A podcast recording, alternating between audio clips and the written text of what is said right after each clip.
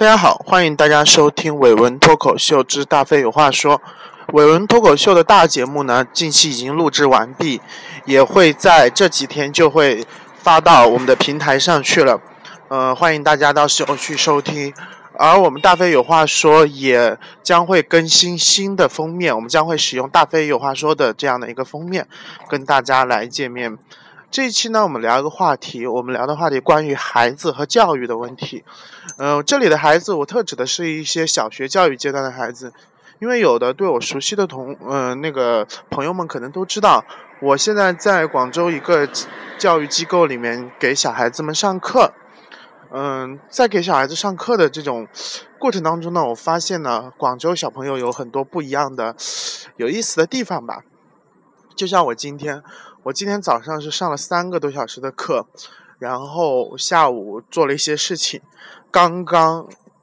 又花了两个小时跟家长进行沟通，你知道，就是其实教育业其实是一个服务性行业，所以我上了三个小时课，我光改学生的一些习题啊、作文，然后再跟学生家长进行反馈，就花了我两个小时呵，所以我现在基本上处于一个精疲力尽的一个状态，然后明天又继续上滚轮上。广州小朋友有什么特点呢？广州你可以，你都知道，广州不管是广州还是全国。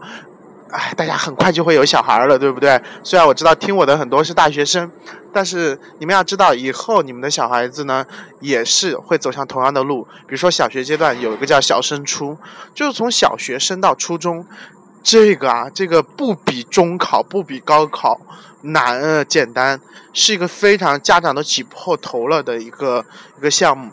孩子们必须，你像我班的孩子，现在就是要学。部分内容已经到了大学，我们期末考试大学的阶段，本科阶段期末考试考的内容，现在小朋友在小学阶段就开始学，所以我不得不感慨教育的一个进步。另外呢，我想说的一件事情是，我们经常在教育中会提到杜威的快乐教育法，就是美式教育。我们知道美国教育，美国的儿童被认为是美国国家的。美国的儿童被认为是美国的，而不是你们的，就不是父母的儿子和女儿，而是美国的儿子和女儿。我们中国也这么说，说我们是祖国的花朵，但是其实我们。从我们的文化上，我们是认为这个孩子是父母的，对不对？你家的孩子，我家的孩子，我们是这么认的。虽然我们在书上会说是祖国的花朵，但是我们都清楚，虽然你是祖国的花朵，但是前提你是这个家的那个家的。在美国文化中，孩子是祖国的，祖国的花朵，真的是祖国的孩子。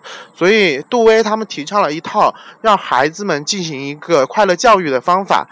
这个教育是我们中国教育必须警惕的一个地方，在于中国的国情不适合这种教育。什么意思呢？就是在美国之所以快乐教育，所谓的儿童童年美好的童年有个玩的阶段，这样的一个教育的模式建立在什么样的基础上？建立在美国中产阶级的基础上，就是许多家庭是中产阶级家庭，父母父母一方会负承担起养育或教育子女的这个功能，而且。他们会在这个子女沟通上花很大的心力。这么说吧，你想让孩子玩出一个美好的童年，并且对他以后人生负责的话，需要很高的技巧、技术，甚至是需要很长久的一个沉淀、一个民族沉淀、一个文化修养、一个整个社会氛围的一个跟上。中国不行。所以你想在这个时代，我我亲身站在小学教育的一线，我就知道。你如果想要一个美丽的童年，你所要付出的代价是沉重的。你我我们不谈孩子以后啊，什么以后做大医生或学习有什么用，我们不谈这些，我们只谈一个最简单的，就是你在心理上就过不去。比如说，在一个同样在一个环境里面，在一个小学的班级里面，你成绩差到一定程度，那么你所受到的歧视和你在人生的成长过程中，你心里受到的那种鼓舞的那个进步的力量是会非常弱。相反，你的消极，你被归类到一个顽皮的小孩子中去。我们知道心理学有个加固作用，就是别人他者别人对你的认同会构成你自己。老师认为你是个坏孩子。你本来是个好孩子，你知道吗？你在渐渐的、长期的发展过程中，你认同老师，我就是个坏孩子，怎么啦？我就不写作业，以后以至于我我不好好工作，我以后我就这样了，你怎么啦？我是个坏孩子，这是别人对我的看法，会会相入，会嵌入到一个孩子的心灵的生长过程中。所以在这个环境下，我觉得所有的小朋友们，你们要好好学习。所有快成为学生家长的你们，我的听众们，你们要做的是什么？你们要做的是努力挣钱，以后给孩子找一个像大飞这么好的老师。